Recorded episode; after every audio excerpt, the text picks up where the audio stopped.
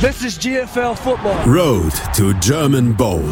Der GFL-Podcast mit Nicola Martin und Christian Schimmel.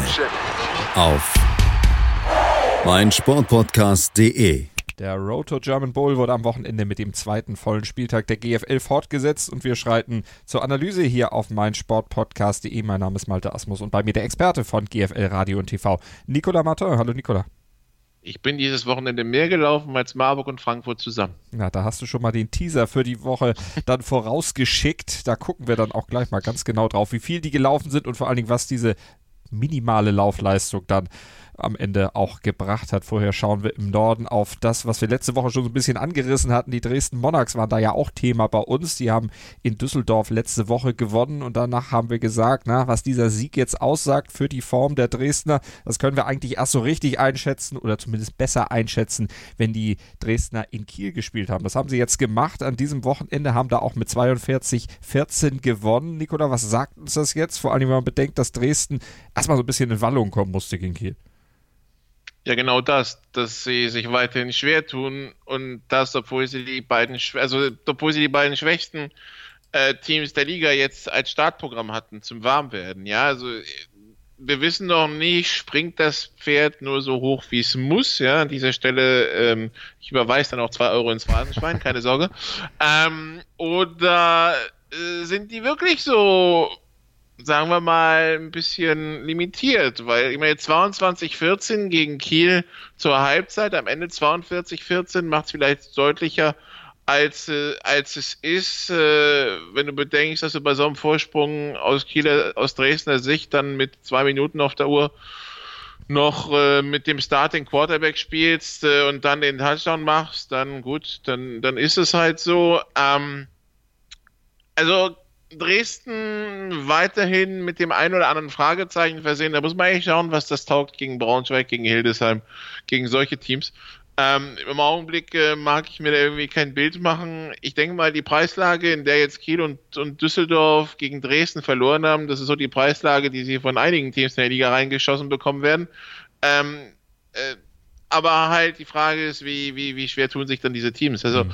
ähm, im Augenblick bleibt so ein bisschen Fragezeichen und dann schauen wir mal, was das, äh, was das wird, wenn, wenn Dresden die weiteren Spiele angeht. Also sie spielen irgendwann im, schon im Juni in Hildesheim.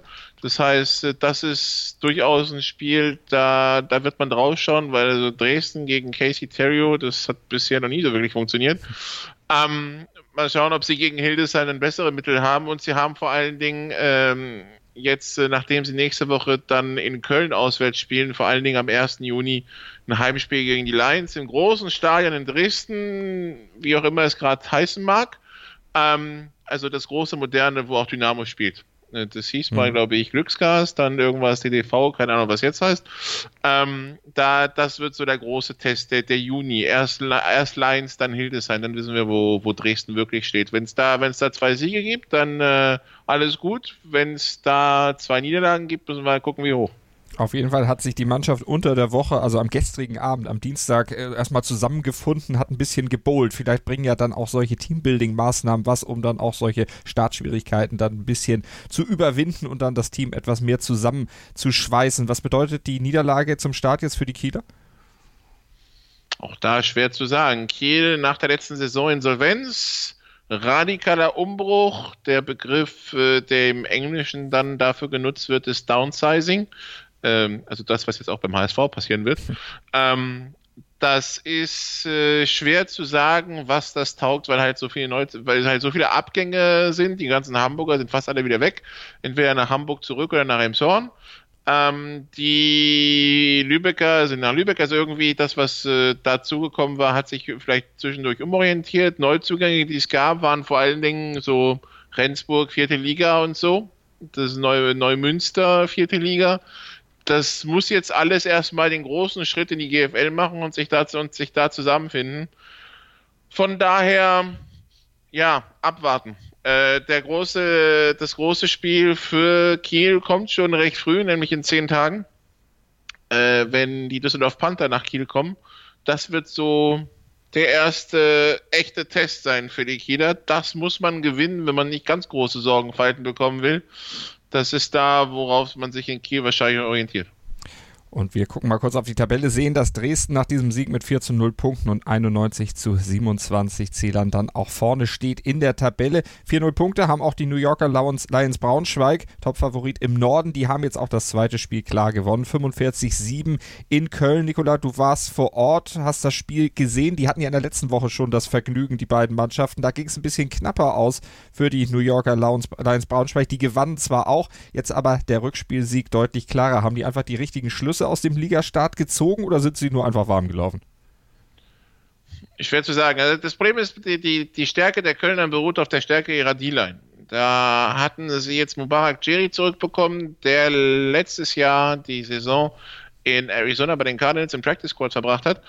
Äh, das Problem in der Geschichte ist, also Andreas Klinge, der eine D-Liner fiel schon vor dem Spiel aus, Willi Sini Faunoku, deren Monster D-Liner war nach dem ersten Quarter mit einer Knieverletzung erheblich eingeschränkt und auch Mubarak Jeri hat es dann äh, schon zur Halbzeit quasi rausgefegt. Und von daher waren sie dann mit der D-Line nicht mehr wirklich in der Lage, Druck auf Quarterback und äh, die gegnerische O-Line zu erzeugen. Und dann haben sie auch noch so einen kompletten Unbekannten in, bei den Lions vergessen. So, wenn du so fies so einen aus dem Hut ziehst, wie bei den Lions, Christian Bollmann kennt keiner, spielt da erst acht Jahre. Ähm, von daher, den hatten sie gar nicht auf dem Schirm, der hat den drei Touchdowns eingeschenkt. Ja, passiert halt ein Ergebnis. Das zweite Quarter war halt äh, das Problem, 7 zu 7 nach dem, nach dem ersten Quarter, 35-7 zur Halbzeit, 45-7 der Endstand. Man sieht, Quarter 1, 3, 4 war nicht schlecht, Quarter 2 zum Vergessen. So kann es manchmal laufen. Insgesamt die Kölner, wo siehst du sie? Sie stehen jetzt mit den Düsseldorfern zusammen unten in der Tabelle. Ist es das, wo sie sich nachher eingruppieren müssen? Du hast vorhin auch schon bei den äh, Kielern gesagt. Also die müssen aufpassen, dass es da dann nicht in die verkehrte Richtung geht. Für die Kölner scheint es schon in die verkehrte Richtung gegangen zu sein. Ja, willst du NRW oben sehen, musst du die Tabelle drehen. Die sind tatsächlich, also die, die hatten jetzt, ich meine, Back-to-Back Braunschweig ist halt bitter. Sie waren, also sie hätten das erste Spiel nicht zwingend ver verlieren müssen, das zweite ganz klar. Ähm, die Offense ist durchaus ein Problem. Colby Goodwin, der letztes Jahr vielleicht der beste Running Back der Liga war, da wird, da setzen sie einfach zu sehr drauf, kriegen es nicht hin, dem durch die, ihn durch das Passspiel zu entlasten. Und äh, der ist jetzt 33 Mal gelaufen für 132 Yards in zwei Spielen, vier Yards im Schnitt, 66 Yards pro, pro Spiel, das ist für Goodwin ein bisschen wenig. Jan Weinreich 31 von 65, das sind 47,7 Prozent seiner Pässe, die er anbringt, das ist für GFL-Verhältnisse auch ein bisschen wenig. 275 Yards, zwei Touchdowns und vor allen Dingen vier Interceptions ist auch ein Tick zu viel. Also das Problem ist, glaube ich, weniger die Offense, als dass Entlastung durch die Defense kommen muss. Und die ganze Zeit nur Free and Outs mit der Offense produziert, produzierst, machst du deine, deine Defense halt kaputt und so kommt der Gegner dann überhaupt auch in die Möglichkeit, vier, fünf Drives im zweiten Quarter zu haben und daraus so viele Punkte zu machen. Von daher, das Problem muss tatsächlich, äh, also die Problemlösung fängt bei der Offense an, da muss man sich wirklich jetzt Gedanken machen. In Köln, nächster Stopp ist übrigens Hildesheim, die, die niedersächsischen Wochen in Köln gehen weiter. Ähm, und wie wir alle wissen, Hildesheim ist jetzt auch nicht gerade die Laufkundschaft, von daher, ja, da muss man sich in Köln zumindest mal langsam Gedanken machen, ein bisschen Rückspiegel schauen, aber also ich hatte mich ja mit, mit den Kollegen Andreas Renner, Christian Schimmel und so weiter vor der Saison unterhalten. Und äh, wir haben sechs Teams im Norden, die Playoff-Potenzial haben, es werden nur vier reinkommen. Und äh, da ist Köln halt einer unserer Wackelkandidaten gewesen. Und zumindest wenn die Offense nicht äh, spürbar besser wird, werden sie wohl auch ein Wackelkandidat bleiben. Dann gucken wir auf die Hildesheimer, die du eben schon angesprochen hattest. Die haben jetzt auch 4 zu 0 Punkte auf der Habenseite. Die mussten gegen die Düsseldorfer ran. Da habe ich schon gesagt, die haben wieder verloren. Und zwar mit 17 zu 49 zu Hause gegen die Invaders. Also die sind da einmarschiert und haben am Ende auch gewonnen. Äh, klingt jetzt auch erstmal klar, 49-17. Der Weg dahin war aber für die Hildesheimer durch vor allen Dingen Strafen und auch einige Unkonzentriertheiten äh, gekennzeichnet. Das, das, das ist vielleicht das, was sie noch abstellen müssen, diese Unkonzentriertheiten. Ansonsten, wenn irgendwer, wenn irgendwer sich gefragt hat, ähm, ob äh, Casey Terrio Rost angesetzt hat, 100, äh, nee, äh, 868 Passyards nach zwei Spielen, 10 Touchdown-Pässe und drei Interceptions. Nö.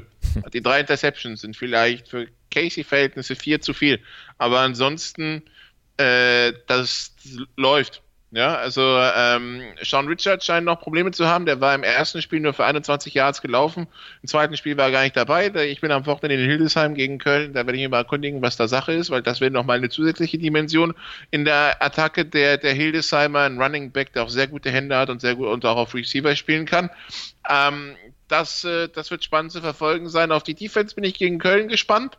Ähm, ob die sich jetzt äh, eingroovt, wie, wie sie es anscheinend gegen Düsseldorf getan hat. Äh, aber ansonsten, sag mal so, solange diese Offensmaschine so produziert, ja, die, die Hildesheimer, und da muss sich jetzt der ein oder andere in der Liga schütteln, aber die Hildesheimer sind äh, im Augenblick der beste Angriff der Liga mit 49,5 Punkten pro Spiel, ja. Mhm. Wenn, sie den, wenn sie den Schnitt halten können, gibt es wenige Spiele, die sie verlieren werden. Also das schon mal eine Ansage. Und in der letzten Woche, da hatten sie ja auch gewonnen. Da hatten sie gegen die Potsdam Royals gewonnen. Und die sind jetzt nach dieser Niederlage offensichtlich wieder besser in die Spur gekommen. Zumindest hatten sie auch einen leichteren Gegner, haben mit 30-17 gegen die Berlin Rebels gewonnen. Und für die war das ja auch erst der Start in die Saison. War das auch ein Grund mit für den Sieg der Potsdamer? Wahrscheinlich, ja. Also es ist immer... Also es ist ein schweres Spiel, was jetzt bei den Rebels überraschend war, dass die Rebels in ein Team, das über den Lauf kommt. Und äh, also normalerweise, das ist so dieses, das ist noch ein bisschen oldschool bei den Berlinern. Ja, ist nicht despektierlich gemeint, aber die haben halt noch eigentlich so eher den Powerlauf.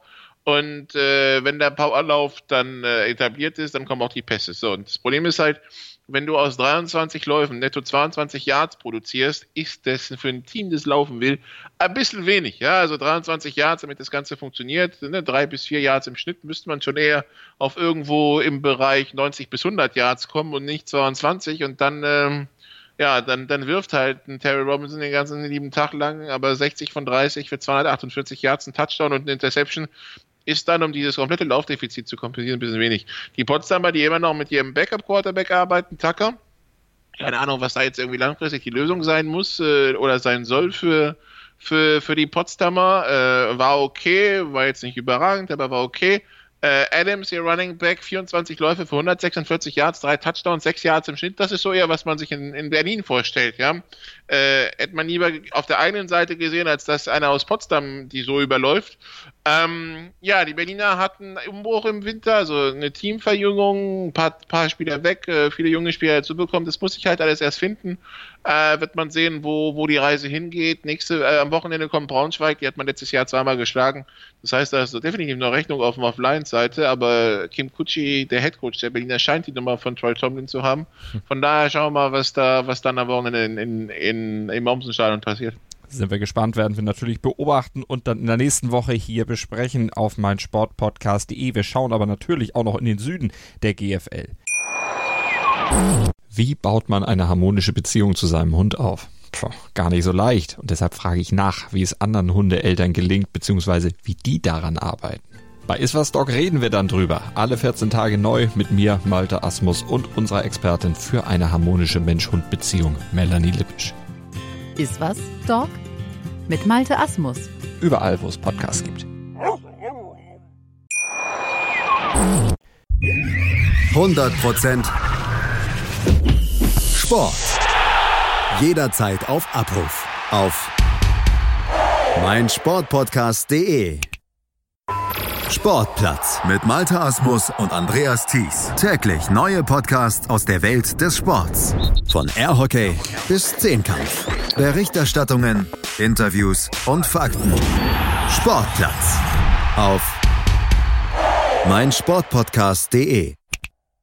Im Süden der GFL, da haben sich nämlich die ja, Schwäbisch Unicorns weiter an der Spitze gehalten. Die geben da einfach den Takt vor, marschieren vorweg mit 6 zu 0 Punkten und an diesem Wochenende einem 35 zu 3 Sieg gegen die Munich Cowboys. Die wurden schlicht und ergreifend überrollt. Überfahren von einer Dampfwalze, ja. Also ich meine, das Ding ist ja, es ist ja, es ist ja erschütternd aus, aus Ligasicht. Ähm, die Mercenaries, also die haben jetzt drei Spiele gespielt, ja, die Mercenaries haben neun Punkte gegen sie gemacht, die Dukes null und die Cowboys drei. Das heißt, wir warten immer noch das erste Team, das so mal eine zweistellige Punktzahl inklusive gegen die Backup-Defense produzieren kann. Autsch! Ähm, das ist halt bitterböse, ja. Also, ähm, ich meine, Jalen Clark hat wieder zwei Interceptions geworfen, ist fast egal, weil, äh, ja, wie soll denn der Gegner punkten, ja? Äh, es ist, äh, also ich sehe jetzt gerade nicht, außer, also Frankfurt können sich vielleicht ärgern, aber dafür muss Frankfurt noch, nach, noch einen Tacken zulegen. Ähm, ich meine, die, die Haller 10 von 16 für 177, 174 Jahre, zwei Touchdowns, zwei Picks von, von Jadrian Clark ist jetzt alles andere als überragend, aber wenn du nebenbei noch 32 Mal läufst für 150 Yards, also knapp 5 Yards im Schnitt, zwei Touchdowns, reicht es halt, um ähm, den Gegner einfach mal so zu panieren, ja. Die Münchner haben den Ball für 260 Yards bewegt, daraus krachende drei Punkte gemacht, viermal in der Red Zone, einmal gepunktet, ja. Äh, wenn du so eine Defense hast, dann herzlichen Glückwunsch. Also, ähm, äh, David Benton hatten ja alle schon auf dem Schirm. Dann kam David Bader zurück aus, äh, aus dem NFL International Pathway Programm zwei Tage vor der Saison. Hat, da hat auch der OC, der Marburger, mir dann gesagt, ja, der hm, Gameplan einmal für die Mülltonne, ja. Ähm, und äh, das, das, die Defense Line kriegt die einfach, nee, kriegt einfach keiner in den Griff. Also das ist so, das ist so hammerhart, was wir spielen. Keine Chance. Also das wird auch, also ich, wie gesagt, ich sehe jetzt außer Frankfurt keinen der da, der da groß was ausrichten kann. Also außer, außer mal die Offense komplett indisponiert und Larifari am Start, ja. Aber im Augenblick, äh, wenn, wenn der Gegner keine 10 Punkte macht, mein Gott, ja, also was, was soll da passieren? Da kann dann nicht wirklich viel anbrennen. Gucken wir auf den Zweitplatzierten. Auf also ich meine, das, ja. das, klingt so nach, nach, Hugh Stevens Football, ja. Also ähm, äh, solange hinten die Null steht oder Mourinho oder, oder Reha oder so, ja. Ich meine, solange, solange da irgendwie vor der Endzone so ein, so, ein, so ein Airbus 380 geparkt ist, was willst du da machen? Kriegst du nicht viel rein, auf jeden Fall. Und so sieht es im Moment eben auch aus. Du hast gesagt, zwölf Punkte haben sie erst kassiert in diesen drei Spielen. Das ist deutlich weniger als zum Beispiel die Stuttgart Scorpions in zwei Spielen kassiert haben, aber die haben trotzdem zweimal gewonnen an diesem Wochenende mit 34 zu 7 gegen die Kirchdorf Wildcats. Ja, und äh, Stuttgart sammelt schon mal weiterhin Punkte gegen das unfreiwillige Playoff-Spiel im Oktober, genannt Relegation. Äh, also im Augenblick machen sie alles richtig. Ähm, haben Marburg recht souverän besiegt. Eigentlich war das Spiel souveräner, als es 30-21 am Ende aussagt. Und jetzt mal einfach die Kirchdorfer auseinandergenommen. Ähm, das, äh, das macht Spaß zuzuschauen, diese, diese Stuttgart im Augenblick. Giacomo De Pauli, die Entdeckung letztes Jahr auf Running Back, äh, weiterhin am Perform, knapp 100 Yards erlaufen, drei Touchdowns gegen die Kirchdorfer.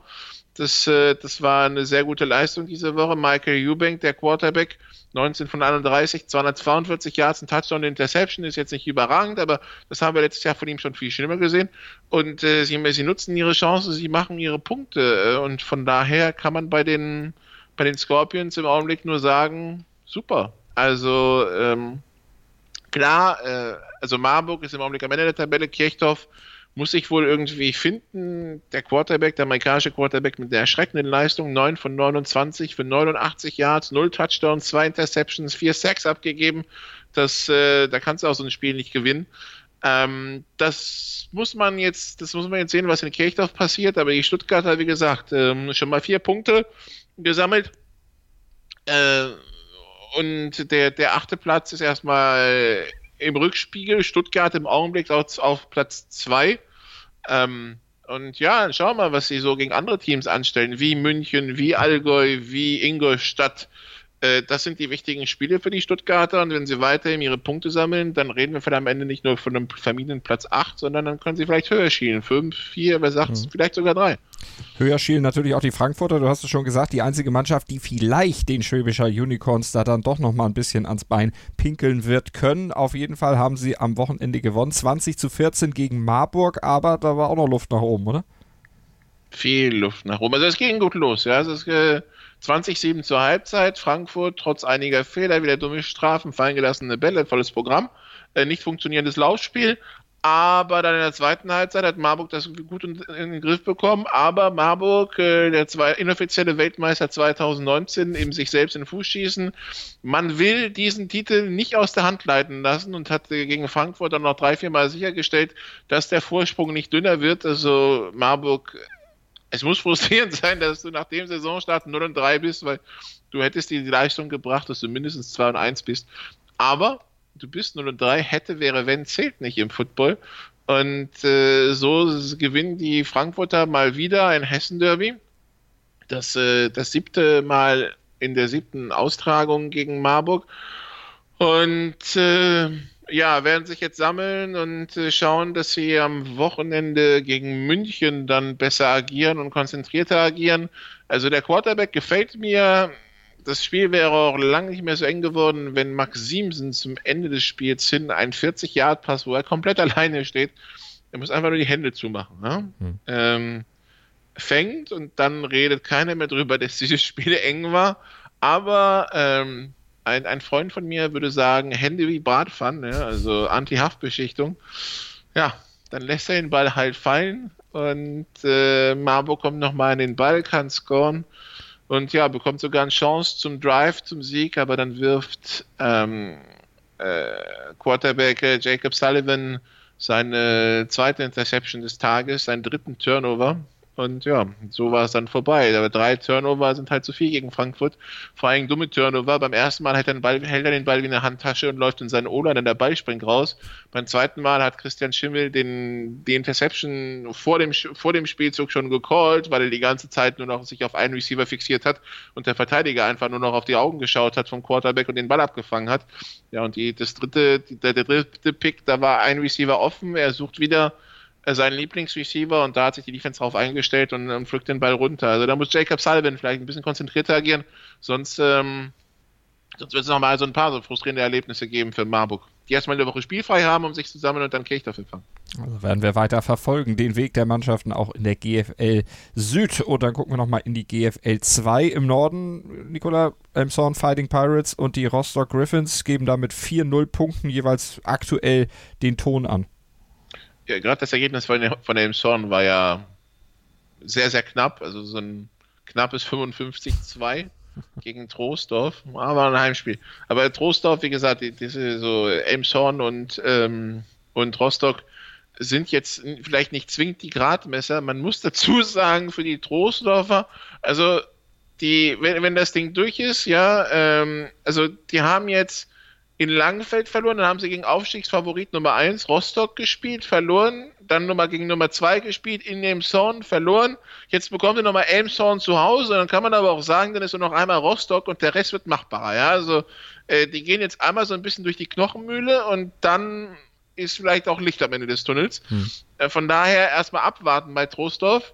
Ähm, ja, die anderen, äh, wir haben zum Beispiel, wir hatten sie ja letzte Woche angesprochen, die Hannoveraner, die haben zum Beispiel gewonnen dieses Wochenende gegen, gegen Lübeck. Also ähm, da haben sie direkt mal den ersten Sieg eingefahren.